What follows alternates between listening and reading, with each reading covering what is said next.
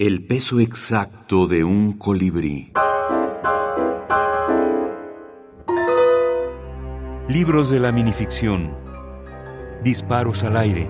Antología del aforismo en Hispanoamérica. Irán Barrios, antologador. Una de las causas principales de las desventuras de los hombres es la creencia errónea de que algunas personas pueden organizar y mejorar la vida de otras recurriendo a la violencia. La verdadera fe no necesita de la iglesia.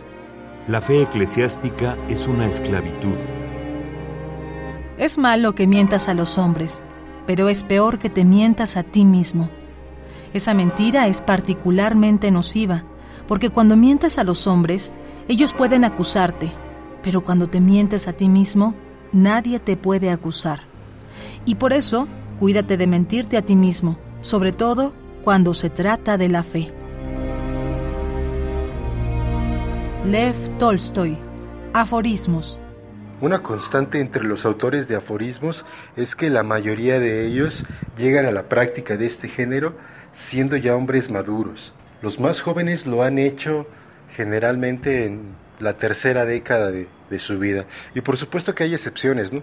En la actualidad, eh, el auge que está viviendo este género ha permitido que cada vez sean más jóvenes los autores que ingresan a experimentar con este tipo de escritura, pero sí se requiere cierto tipo de experiencia para llegar a hacer aforismos con maestría.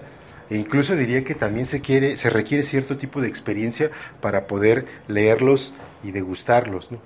Un lector muy joven difícilmente puede disfrutar un aforismo porque, como he mencionado, es un texto evocativo, sugerente, lleno de implicaciones que además demanda cierto bagaje cultural.